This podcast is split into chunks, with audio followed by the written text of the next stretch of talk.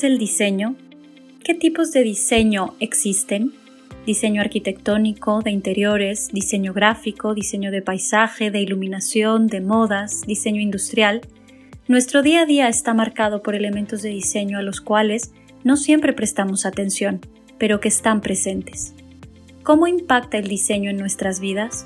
¿Qué repercusiones tiene en nosotros de manera individual, social y colectiva? En Diálogos de Diseño queremos abrir estas conversaciones, dar paso y voz a personas creativas en distintos ámbitos para que nos hablen desde su propia experiencia en cómo es que el diseño influye en sus vidas y cómo ellos logran influir en la de los demás a través de su labor. Bienvenidos. Bienvenidos a todos a este segundo episodio de este podcast Diálogos de, Diseño. Cristina y yo les damos la, bienvenida y además en este episodio estamos muy contentas y muy emocionadas porque es el primer episodio que vamos a arrancar con invitados y el día de hoy tenemos un invitado muy especial estamos muy agradecidas que haya decidido unirse a esta, a esta locura de, de armar este podcast que es Fernando Díaz. Hola Fernando, ¿cómo estás? Bienvenido. Hola Jime y Cristina. Hola eh, Fernando. Muchas gracias. Muchas gracias. Estoy muy contento de, de, estar aquí con ustedes y me siento muy honrado de ser el, el, el primer invitado ¿no? que tienen en, en este podcast. Y pues muchas gracias. No, la verdad es que las honradas somos, somos nosotras. Eh, Sabemos, sabes que, te apreciamos muchísimo. Ahorita vamos a contar un poco la historia de cómo, de cómo nos conocemos. Pero para arrancarnos, quisiera eh, yo empezar dando una pequeña lectura acerca de una reseña de, de quién eres y de por qué estás aquí, que la gente sepa por qué estás aquí, por qué te, por qué te invitamos y que sepan que sí estás completamente involucrado en este tema de, del diseño y bueno, estamos seguros que va a ser un, un episodio muy divertido y muy interesante para toda nuestra audiencia. Y para presentarte, bueno, contar que pues eres eh, un arquitecto egresado de la, de la Ibero, igual y no voy a decir el año, hizo un, eh, Fernando hizo un máster en diseño de interiores también en la Universidad Politécnica de Cataluña en Barcelona. Al igual que Cris y yo, también compartió esta parte en diferentes años todos, pero pero como escucharon en el, en el episodio anterior, pues tanto Chris como yo también estuvimos por allá, así que es una ciudad que creo que une a muchos, a muchos diseñadores. Eh, en total, Fernando cuenta con más de 20 años de experiencia profesional en el campo del diseño de interiores corporativos, comerciales y residenciales, y además ha participado como arquitecto asociado en muchos proyectos internacionales con equipos multidisciplinarios. Para Fernando, el diseño de interiores es una forma de amplificar y catalizar la experiencia de la vida. El espacio refleja las aspiraciones más importantes del ser humano, la interacción creativa y colaborativa, el amor, la tranquilidad, la eficiencia, y sus usos deben convivir para generar una armonía que fluya de manera integral, ya que estamos fuertemente influenciados por los espacios que habitamos en el día a día. Su meta es siempre cumplir con las necesidades del cliente de manera eficiente y consciente. Eh, que, sea un proceso impecable de donde deriven proyectos armónicos con larga vida útil. Desde 2016 es el embajador cultural de Herman Miller. Eh, para quien no lo sepa, que espero que todos aquí cuando hablemos de Herman Miller sepan de que eso por lo menos alguna vez en la vida lo hayan escuchado nombrar, pero Herman Miller es una de las marcas de mobiliario más importantes a nivel global. Y Fernando entonces es embajador cultural de esta, de esta fantástica marca ante la comunidad local de arquitectos y diseñadores en Ciudad de México, además de trabajar con diferentes equipos como project managers, constructores y entidades educativas eh, superiores. Y dentro de Herman Miller también es parte del equipo de Workplace Performance Services, y de esta manera es el puente entre los equipos comerciales y de consultoría de la marca. Y además es el responsable de generar proyectos estratégicos con despachos de diseño y otros jugadores claves del medio. Entonces, bueno, con esta, con esta reseña de, de quién es Fernando, creo que pueden darse una muy buena idea de por qué lo tenemos aquí como invitado. Y creemos que va a ser una charla sumamente interesante. Así que, bueno, después de, esta introducción, Fer, ¿quieres decirnos algo más o me arranco con, con todas las preguntas que tenemos para ti? Eh, nada más que agregar, Jimé, muchas gracias. Eh, adelante. Pues creo que es primero que nada contar un poquito también eh, de dónde nos conocemos nosotros, cómo es que cómo es que trabajamos juntos y este, de, de, dónde, de dónde nos conocemos y algunas cosas que hayamos hecho juntos. ¿Quieres contar un poco la historia tú? ¿Quieres que contemos un poco nosotras? Ah, con mucho gusto, yo cuento mi, mi versión de los hechos. Perfecto. Este, nos conocimos, creo que los tres, pero de manera independiente, no las conocí a ustedes dos juntas. En el 2016, eh, primero a Jimena, cuando estabas por tu, tiempo, por tu cuenta, si mal no recuerdo en ese momento. Es correcto. Y me acuerdo muy bien que platicamos mucho de Barcelona, que tuvimos experiencias eh, muy similares y, como que guardamos un muy buen recuerdo y, y, todo lo que aprendimos viviendo en Barcelona. Este, y al poco tiempo entraste a trabajar a despachos, ¿no? Entonces conocí tu camino por par de despachos antes de iniciar esta aventura con Chris. Y a Chris la conocí en uno de los despachos. ¿Podemos decir los nombres de los despachos? Sí, no hay problema. Claro que sí. Claro. Este, en ZBA conocí a Chris cuando trabajaban juntas ahí. Eh, y a partir de ese momento, eh, bueno, hicimos muy buena química y han formado parte de, como vaya, en, eh, yo en Herman Miller siempre han, han sido parte de, de, las actividades que hacemos, ¿no? Desde fiestas grandes o, o eventos más pequeños y más, más editados, pues bueno, han estado ahí, ¿no? Porque tenemos esta muy buena química y nos gusta trabajar juntos. Son dos personas muy queridas en el medio y tienen pues un background muy, muy importante y que nos gusta mucho siempre estar en contacto. No, muchísimas gracias. La verdad es que estamos muy agradecidas tanto con Herman Miller como contigo de manera, de manera personal por justo este trato que siempre hemos tenido y esta cercanía desde el momento en que, en que te conocimos. Y, y como bien cuentas, pues sí hemos tenido oportunidad de participar en muchísimos eventos que ustedes organizan y yo siempre estoy agradecida. Cada vez que me invitan a participar en uno, también me siento muy, muy honrada de formar parte de. Y debemos decir también, Cris, estarás de acuerdo conmigo que las fiestas que organiza Germán Miller año con año, que bueno, evidentemente por la pandemia y otras situaciones se han visto suspendidas, pero que son fiestas espectaculares que resuenan en todo el medio del, del diseño y la arquitectura, que, suelen ser épicas. Sí, no, bueno, es, es correcto, las fiestas son, son épicas, pero la verdad es que además de las fiestas, este, hemos tenido oportunidad de hacer como mucho coworking con ustedes y es súper interesante, ¿no? También nos han invitado a un montón de pláticas y ponencias súper interesantes sobre diseño, sobre las tendencias, entonces es algo que agradecemos también un montón, todos estos cursos, talleres, que pues nos encanta también de estar participando en todo esto. Entonces, Fer, bueno, eh, ya platicamos un poquito cómo nos conocimos y nos gustaría saber más bien también ¿Tú cómo fue que empezaste en esta onda del diseño, de la arquitectura? ¿De dónde viene tu interés? Y si fue algo que a lo mejor supiste desde siempre o fue algo que fuiste descubriendo con el tiempo.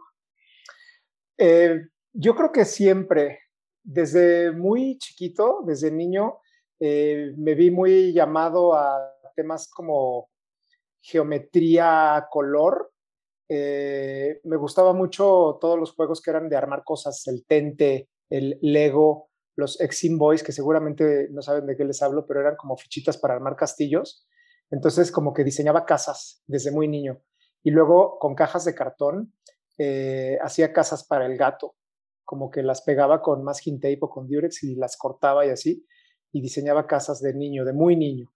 Cuando me llamó mucho la atención y me acuerdo que mi abuela me inculcaba mucho como este tipo de ver, saber más de arquitectura, ¿no? Y entonces, cuando pude entender un poquito más de qué trataba o así, yo ya supe que era lo que me latía, ¿no? O sea, hubo un rato que sí iba a ser ingeniero, ingeniero civil o que sí iba a ser arquitecto, pero yo creo que como a los 12 o 13 años ya tuve claro que, que era más por el, por el tema de, del diseño.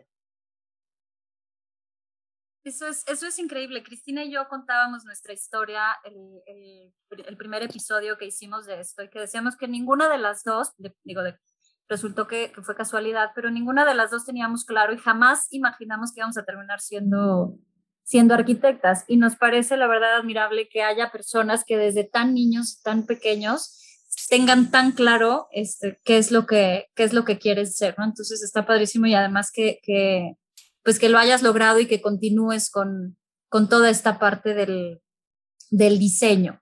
Y bueno, en tu, en tu reseña, hablando un poco de, de dónde venías, bueno, también hablamos que, que, estuviste en Barcelona, lo comentamos ya, este, y, queremos que nos cuentes también un poco cómo ha sido tu trayectoria profesional. Ya vimos dónde estudiaste, bueno, evidentemente trabajas en, en Herman Miller, pero ¿cómo ha sido, más allá de Herman Miller, cómo empezó, eh, o cómo fue tu trayectoria en, el extranjero, si trabajaste allá. Cuéntanos un poquito.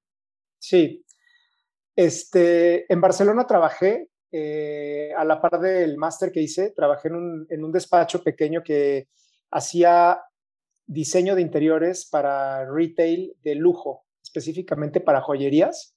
Eh, interesante. Aprendí mucho.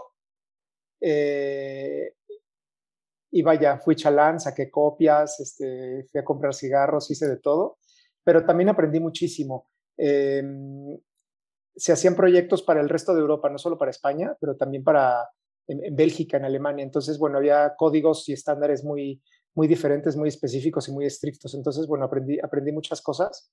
Eh, cuando acabé el máster, regresé a México y rápidamente apareció la oportunidad de entrar a Herman Miller, como, como que se alinearon los astros. Una compañera que estudió conmigo en la Ibero dejaba su trabajo en Herman Miller y me dijo, oye, está esto, está muy padre esta empresa, este, aplica. Yo, pues claro que conocía, sabía quién era Herman Miller, ¿no? Había escuchado. Y apliqué y me quedé. Eh, entré como diseñador en el equipo que da soporte a ventas, haciendo como layouts, ¿no? Como, como diseñando layouts con los muebles de la marca. Y también tuve la oportunidad de mezclarme, de, conocer y trabajar con los diseñadores en Norteamérica, en Estados Unidos, que tenían a su cargo en ese momento el diseño de, de los showrooms de Herman Miller de las ferias de muebles Neocon y el ICFF de Nueva York. Entonces hubo una química muy padre con ese equipo y me invitaron a, colaborar con ellos. Durante cuatro años eh, trabajé con ellos de manera constante para Neocon en Chicago y para showrooms nuevos en, en Nueva York y en Los Ángeles. Y fue extremadamente educativo trabajar con ellos, fue muy padre, aprendí muchísimo. Eh, y así fue como llegué a Herman Miller. Eh, pero en el año 2008 me buscó Liverpool y me ofrecieron un trabajo muy interesante como la cabeza de de diseño de nuevas imágenes para departamentos o de fachadas o de nuevos materiales dentro de la tienda, también muebles y también la imagen gráfica. Entonces, yo tenía a mi cargo a un equipo de diseñadores de todas las disciplinas. Entonces, era muy, eh, muy interesante y a pesar de lo contento que estaba yo trabajando en Herman Miller, me encanta la marca, siempre me gustó. Eh, era una oportunidad que no podía como que dejar pasar, ¿no? representaba para mí un crecimiento muy, muy importante y lo acepté. Eh, fue algo muy dinámico, muy demandante y muy educativo. Eh, creo que lo más padre de, de, trabajar, de esta posición en Liverpool fue la oportunidad de conocer a diseñadores de todo el mundo, porque Liverpool llamaba ¿no? a, a distintos diseñadores para para los proyectos más grandes y yo era la liga entre Liverpool y ellos. Eh, creo que lo más padre fue el diseño de Liverpool Interlomas, que marcó una, como un parteaguas en lo que hacía Liverpool hasta ese momento y lo que hizo después. Como que la tienda de la remodelación de Liverpool Polanco fue muy importante y fue muy padre. Creo que hicieron, se hizo un trabajo fantástico ahí. Pero en Interlomas ya se buscó como algo de totalmente distinto, ¿no? Y buscar en Asia, cómo son las tiendas en Asia que tienen estas azoteas eh, con restaurantes y con bosques, ¿no? Y, un poquito traer ideas de otros lugares y también trabajar con los diseñadores que, que, eran expertos en esos temas. Entonces eso para mí fue muy, muy enriquecedor. Eh, sobre todo la parte de, esa tienda, ¿no? Fue como, como lo, más, lo más padre de todo. Y eh, posteriormente decidí empezar a trabajar por, mi cuenta porque había una parte que nunca había desarrollado, que era el diseño de residencial, que siempre fue lo que más me había llamado la atención, pero curiosamente es lo que nunca había hecho. Entonces decidí establecerme por mi cuenta y empezar un poco a trabajar eh, en ese frente. Coincide con dos buenos amigos míos que viven fuera de México. Uno vive en Nueva York y el otro vive en Suecia, en Gotemburgo, que les salen proyectos, ellos son mexicanos y les salen proyectos en México para, para familia o para amistades y necesitan un arquitecto local como asociado. Entonces yo estoy empezando a trabajar por mi cuenta con proyectos residenciales, eh, casi todos, y ellos me buscan para ayudarlos con proyectos residenciales. Entonces también eso ha sido algo muy padre, ¿no? Que me ayudó a, a, lo largo de los años a, a establecerme y, y a, crecer en ese frente. Eh, y entonces, bueno, esa parte ha sido muy divertida y muy padre. Eh, y en un momento, en, hace cinco años aprox, eh, en una charla con Pepe Sandoval de Herman Miller, le dije, pues me, me gusta mucho lo que estoy haciendo, la libertad que tengo de manejar mi tiempo y los proyectos que estoy haciendo. Sin embargo, extraño mucho la, esta parte como de estabilidad que da la, la, el mundo corporativo, ¿no? Una nómina. Y, Pepe, long story short, me invita a volver a Herman Miller con este, al frente de, de esta área, ¿no? Que se llama AD, que es Architects and Designers, y que es un poco como la, como tú lo mencionaste, la embajador cultural, como la cara de Herman Miller hacia el medio. Y no lo pensé ni cinco segundos, le dije feliz de volver, como que Pepe dice, Fernando se fue, pero pues, es como que nunca se fue, porque iba a todas las fiestas, iba a las comidas de empleados, iba a todo, ¿no? Como que siempre eh, es una empresa padrísima y, siempre mantuve muy buena relación. Entonces, volví feliz eh, con la oportunidad de seguir haciendo mis cosas, mis proyectos eh, que son casi siempre residenciales, y volver a, a Germán Miller. Entonces, desde el 2016 estoy de vuelta y estoy muy contento. Es una empresa muy, muy padre y me gusta mucho formar parte de ella. No, está muy interesante. Justo en 2016, que fue coincidió en la época en que, en que nos conocimos. La verdad es que has tenido pues una trayectoria muy, muy interesante y que has podido desarrollarte pues en los diferentes ámbitos, ¿no? En toda la parte de retail, con las joyerías y con todo el tema de Liverpool, que, que es súper interesante hasta con los showrooms, como, como realmente empezaste con Herman Miller. Entonces es muy interesante que hayas podido pues, desarrollarte en todos los, en todos los ámbitos. sí, totalmente. Y, y, también esto de poder compaginar lo tuyo, lo, ¿no? tus diseños de tus, de tus, las residencias que tú haces con este mundo del mobiliario y de seguir en Herman Miller, creo que está increíble, es una gran oportunidad. Y, justamente eso es algo que también este, me viene a la mente, el preguntarte si, o sea, sabemos que tu primer trabajo fue en Herman Miller y como que desde el principio tú estuviste, de tu trayectoria estuviste eh, en el mundo del mobiliario, pero si hubo algo que te inspiró desde antes para entrar al mundo del mobiliario o fue algo que se fue dando. Esa es una pregunta muy interesante. Dijo eh, Jime que ustedes vayan su, en, el en la primera edición de este podcast ustedes dijeron que no sabían desde niñas que iban a ser arquitectas. Yo sí lo tuve un poco más claro, pero yo me imaginaba haciendo edificios, ¿sabes? Rascacielos. El tema de interiorismo inmobiliario para mí no era, no era nada relevante. Al final de la carrera eh, tuve varias materias de interiores y de muebles y me llamó mucho la atención y quise aprender un poquito más de eso. Por eso busqué el máster relacionado con tema de interiores. Eh, entonces, ¿cómo me empecé a clavar en el tema de los muebles? Fue en Barcelona.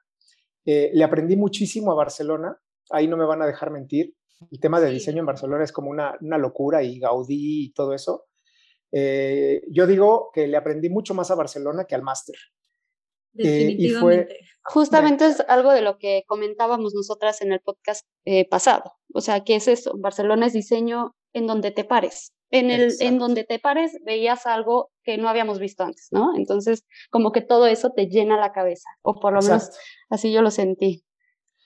Así fue, totalmente, como que inspira mucho. Eh, y fue ahí donde, entre el máster y entre lo que vivía de diseño en Barcelona, me quedó claro que mi vida profesional iba a ir en torno a los interiores. Entonces ahí me empecé a, pues a clavar mucho, ¿no? Con el tema de los muebles y del interiorismo, la iluminación, etcétera. Em,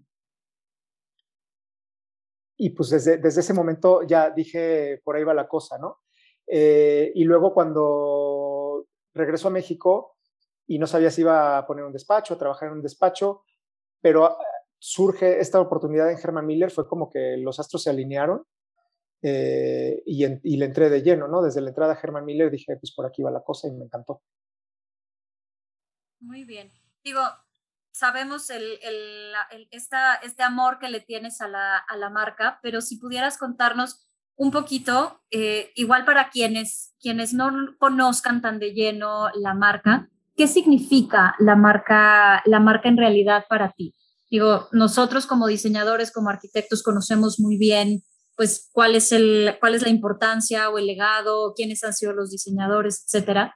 Pero, pero, ¿qué hay detrás de la marca? ¿Qué significa la marca para ti? Y en general, ¿qué es lo que más disfrutas de, de tu trabajo y, de, y, de, estar con ellos y lo que haces? Ok. Eh, te puedo responder esa pregunta como en tres partes. La primera parte Perfecto. es lo que, que me gusta de Herman Miller, que admiro de Herman Miller, eh, me gusta muchísimo el legado histórico, el, el, toda la, la, la, historia que cuenta Herman Miller y la manera en que la cuenta.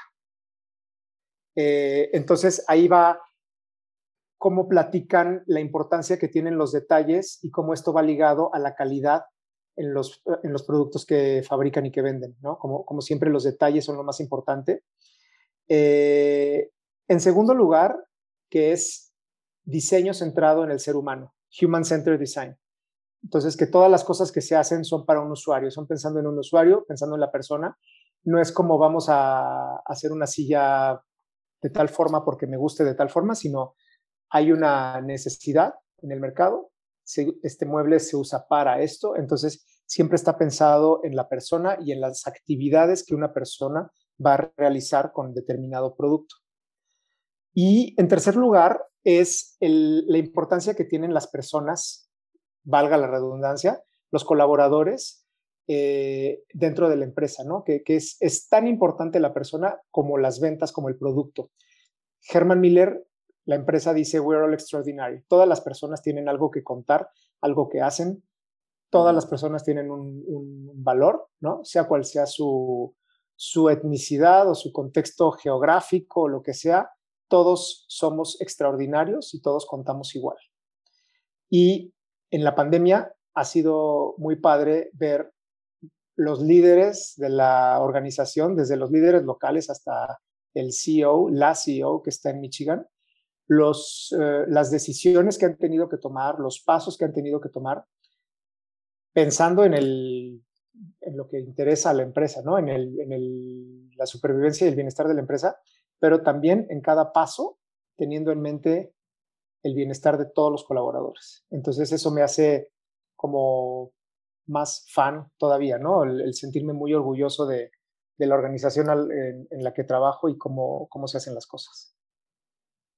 Pues qué, qué, qué bonito justo poder trabajar en una empresa que no solo piense en, en esta venta y en a quién le está vendiendo, sino que voltee también a ver hacia, hacia adentro y que le dé la misma importancia tanto al usuario como a, como a su propio empleado. Y creo que es lo, es lo bonito de trabajar con este tipo de, con este tipo de marcas.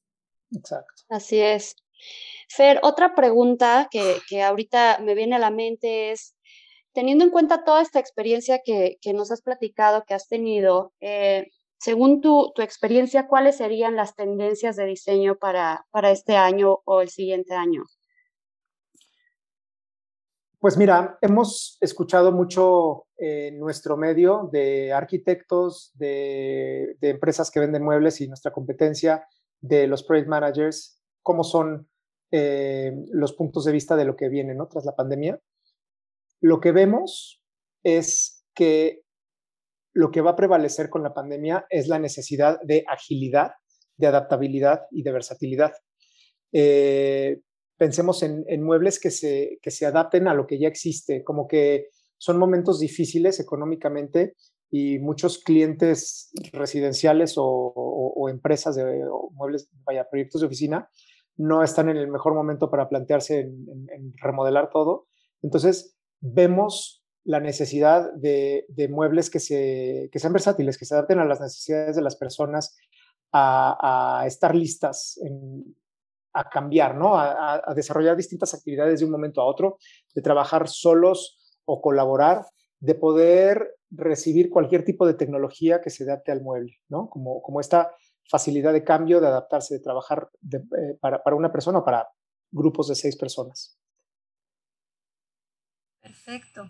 Pues creo que son, creo que, que es un, un, buen enfoque en lo que todos deberíamos fijarnos, o sea, aunque no estemos como relacionados, en, no solo como diseñadores, sino los que van a hacer uso del, del espacio, eh, pues que, que, tengan esta conciencia de, de, cómo pueden empezar a hacer sus espacios ahora que existe este regreso a, a las oficinas como tal, ¿no? Eh, pues mira, a ver, eh, tenemos aquí varias preguntas más para, para ti. Eh, Cris, tú tenías alguna por ahí, ¿no? Eh, bueno, un poco era también saber cuáles son las tendencias de diseño inmobiliario como post-COVID, pero eso justo es lo que estamos hablando, ¿no? El tema de, de ser flexibles. Em, no sé si, si así específicamente para, para el tema de COVID puedas agregar alguna otra cosa. Sí, o también algo que sabemos que, que, que siempre tiene una influencia muy, muy grande en los diseños es la tecnología, ¿no? y entender cómo es que en, en Herman Miller o en general, en el mobiliario en general del mundo, se está incorporando la tecnología dentro del diseño del, del mobiliario. Sí, pues mira, a partir de la pandemia ya venía una tendencia de la hiperconectividad, ¿no? De estar siempre enchufados a algo. Eh, la pandemia se, exponenció, ¿no? De un día para otro nos vimos trabajando todos a distancia y es a través de la tecnología que hemos podido eh, mantenernos en contacto ¿no? y, trabajando. Entonces, esta hiperconectividad prevalece, yo creo, prevalece después de la pandemia. Eh, y la tecnología en relación con el mueble, pues mira, yo creo que el mueble tiene que estar preparado para recibir a la tecnología, ¿no? El, contacto, el enchufe, el adaptador, colgarle la pantalla, etcétera, pero no veo que, la, que deba de estar integrado como parte del mueble porque la tecnología cambia muy rápidamente, evoluciona en meses, ¿no? Rápido. Y los muebles, sobre todo muebles eh, de Herman Miller, tienen una vida útil muy larga, de muchos años. Entonces, si la tecnología está integrada al mueble, el mueble va a dejar de ser eh, eficiente, se va a convertir en algo obsoleto en muy poco tiempo. Entonces, por eso creemos que la, tecnología se le adapte al mueble y, y pueda cambiarse. ¿no? Entonces, los productos que ofrecemos es eso, que se le puede poner la pantalla, que se le puede poner el, el USB o el contacto o lo que haga falta, pero que se pueda adaptar muy fácilmente a la tecnología que, que, exista, ¿no? Claro, creo que de la mano con la tecnología justo es la palabra flexibilidad, ¿no? Creo que entre más flexible se haga el, sea el mueble, pues mayor vida útil puede, puede llegar a tener y justo lo que dices, ¿no? Adaptarse a, a todo lo que viene, que nunca sabemos cuándo va a cambiar y cambia tan vertiginosamente que, que luego nos agarra a todos desprevenidos. Exacto. A ver, otra pregunta. ¿Cuál es tu silla o mobiliario icónico favorito de todos los tiempos? Órale, qué pregunta tan difícil, ¿eh? Este, yo creo que dos piezas. Eh, uno es el Limbs Lounge Chair de Charles Sims y el otro es la, el sillón Warm, Chair de, de Sarinen.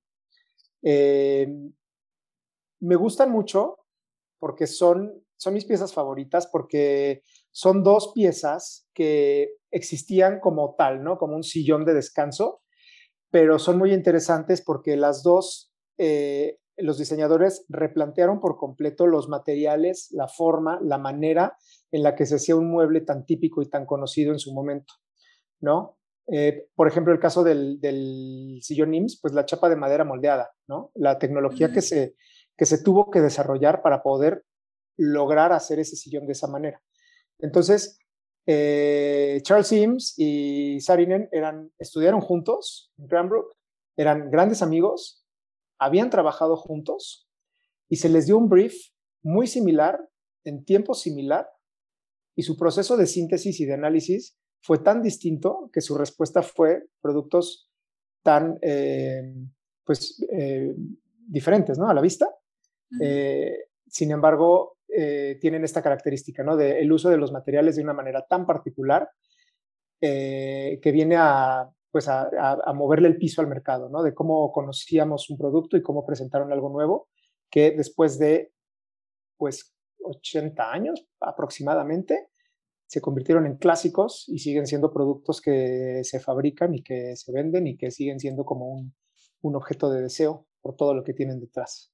Esas, esos dos serían mis, mis mis muebles, mis piezas favoritas. Sí, definitivamente son, son piezas completamente icónicas que no se convirtieron ya en clásicos, no pasan nunca de moda donde quiera que los pongas, creo que se ven espectaculares. Quien, quien nos esté escuchando y no conozca estas piezas, les los alentamos a que por favor las, las busquen y, busquen un poquito de, de, esta historia. Y lo bonito es que eh, esos procesos que se hicieron justo en ese momento que tú dices fue revolucionario, ahora los vemos muy, o sea, pues en, procesos muy integrados en, mucho, en muchos tipos de diseños de mobiliario, pero en ese momento pues sí fue totalmente revolucionario, ¿no? Entonces sí son, son piezas espectaculares. De acuerdo, aparte es, muy padre conocer un poco la historia también de lo que hay detrás de cada mueble. No sé si a ustedes les pasó, pero pues cuando yo empecé a notar, no sé, veías una, por ejemplo, una silla en un museo y yo decía, ¿por qué está en un museo? O sea, no entiendo, ¿no? Y cuando empiezas a entender que hay toda una historia detrás y entonces después la empiezas a ver, a ver, no sé, en todas partes la misma silla que se repite o la ves en una película o la ves es muy emocionante como entrar un poquito en el mundo de, las sillas clásicas icónicas y, y, darte cuenta que están por todas partes y que realmente son como la base de todo lo que tenemos hoy en mobiliario, ¿no? Así es. Oye, Fer, pues mira, ya estamos acercándonos al, final de, esta entrevista. Todavía nos quedan por ahí algunas preguntitas interesantes, pero justo a partir de ahora te vamos a hacer unas preguntas que creemos que son muy divertidas, que, queremos como nombrar, em, son una especie de, de preguntas creativas que queremos sacarte un poquito de, tu zona de, confort y que nos cuentes, a ver, lo primero que se te, lo primero que se te ocurre y que se te venga a, la mente, ¿no? Y que eso, eso habla justo de, quién eres y nos puede parecer súper interesante. Entonces, tenemos la primera pregunta, que es, si tuvieras que elegir un objeto, cosa o algún elemento eh, en el cual convertirte por el resto de tu vida, ¿qué serías y por qué? Por el resto de mi vida. Qué barbaridad. Sí, es algo este, drástico, pero a ver. Sería una Vialetti. Vialetti es la cafetera eh, característica de café de estilo la tipo italiana, ¿sabes? Eh, es un diseño que me gusta mucho porque me parece que a la vista es, es algo muy simple o muy sencillo, pero que realmente es un producto muy ingenioso y me gusta mucho porque es muy, muy honesto. Es, es lo que es y es para lo que sirve y es de este material, como que es, es muy honesto en su función y, y, en el uso del material, como que no pretende ser lo que no es, ni se disfraza de otras cosas, ni tiene otros materiales, como que es tal cual es y esto es para lo que sirve.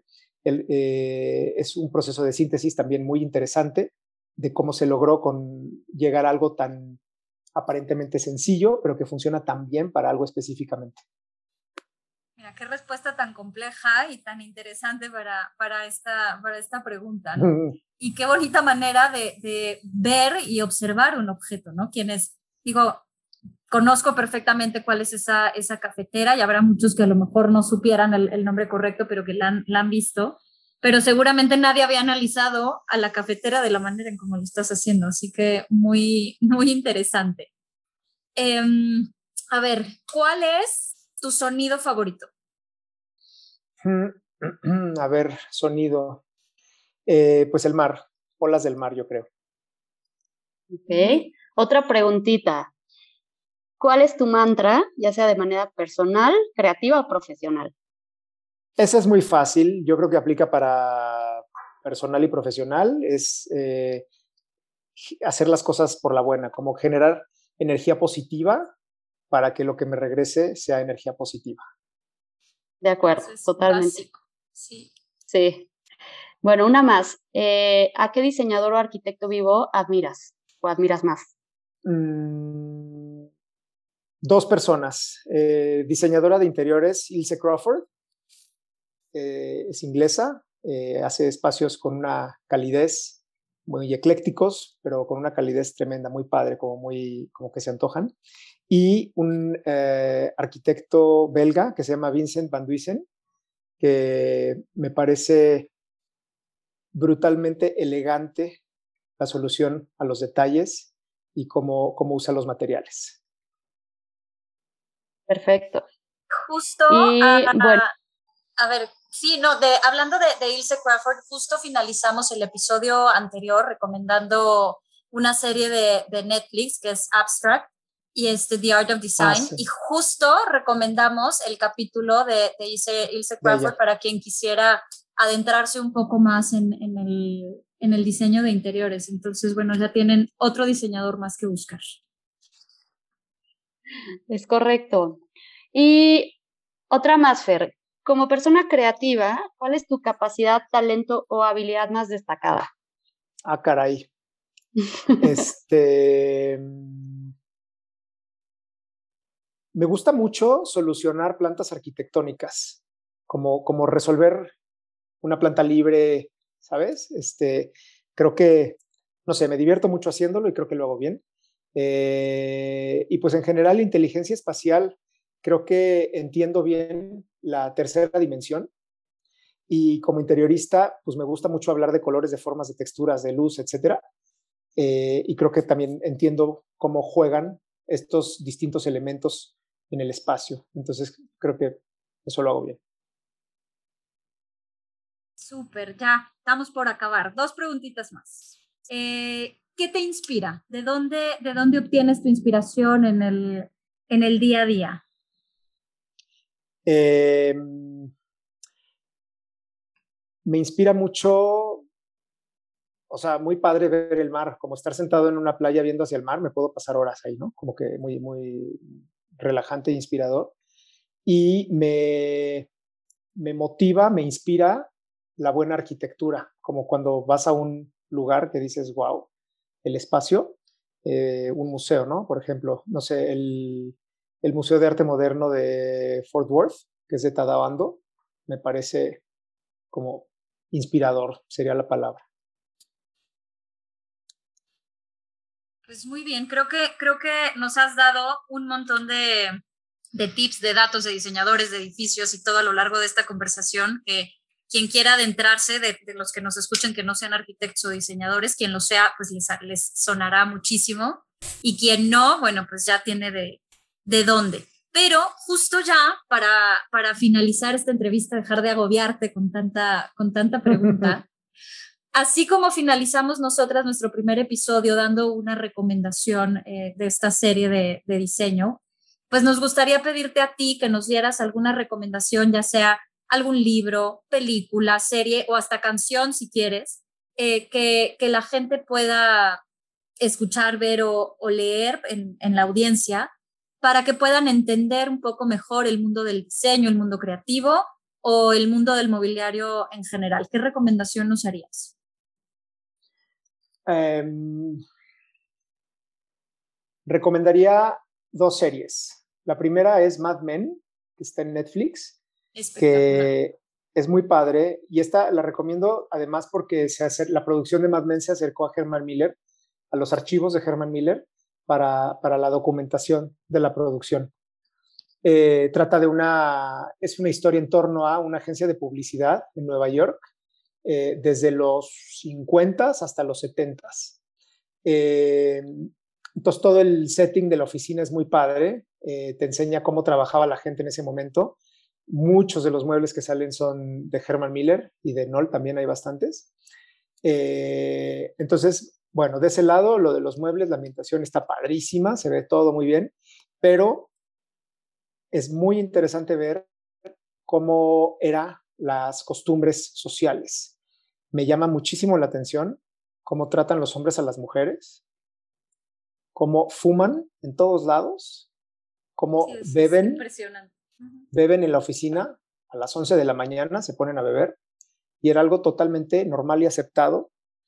Cosas menos, menos buenas, pero también es muy choqueante ver el racismo y homofobia que se veía y que era algo normal y era lo que se esperaba, ¿no? Entonces, el, lo bien hecho que está el reflejo de, de una sociedad desde los 50 hasta los 70, ¿no? Y también cómo va evolucionando. Muy, muy, muy padre.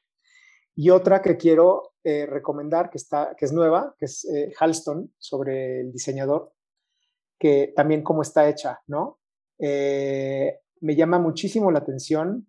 Primero el trabajo de Iwan McGregor, me parece este, digno de ovación, pero cómo representa a Halston, cómo el, diseñador se encapricha en, bueno, no estoy usando mal la palabra encapricha, pero, defiende sus diseños y sus ideas a pesar de lo que sus clientes o los medios le decían, y él, se, aferra a sus ideales y los defiende y los justifica y los justifica y los justifica hasta que con el tiempo le dan la razón ¿no? de, de por dónde tenía que ir la cosa.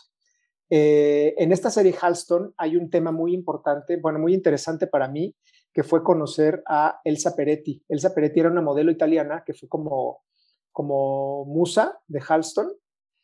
Eh, y por ahí salió un poquito de que ella también diseñaba y me puse a buscar un poco más, pues resulta que, que fue una diseñadora eh, con una trayectoria brutal de joyas, que diseñó muchísimo para Tiffany.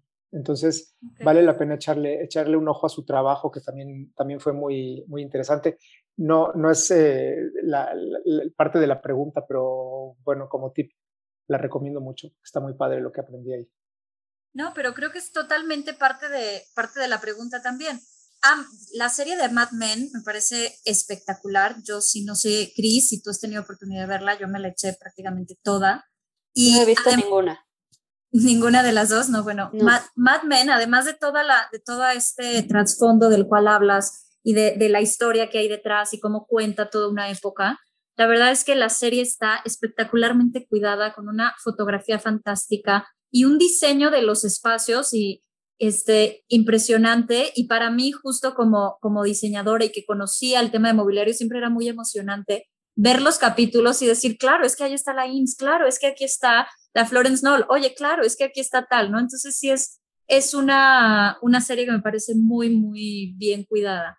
Y la, la nueva serie de Ewan McGregor la he visto anunciada, pero no, no he tenido oportunidad de verlo, pero con todo lo que nos cuentas, eh, pues definitivamente la, la voy a ver. Y yo tampoco conocía a, Elsa Peretti, nunca había escuchado hablar de ella, entonces por supuesto que voy a, voy a buscarla y voy a buscar sus, sus diseños. Creo que de eso se trata, de estas, de estas sugerencias.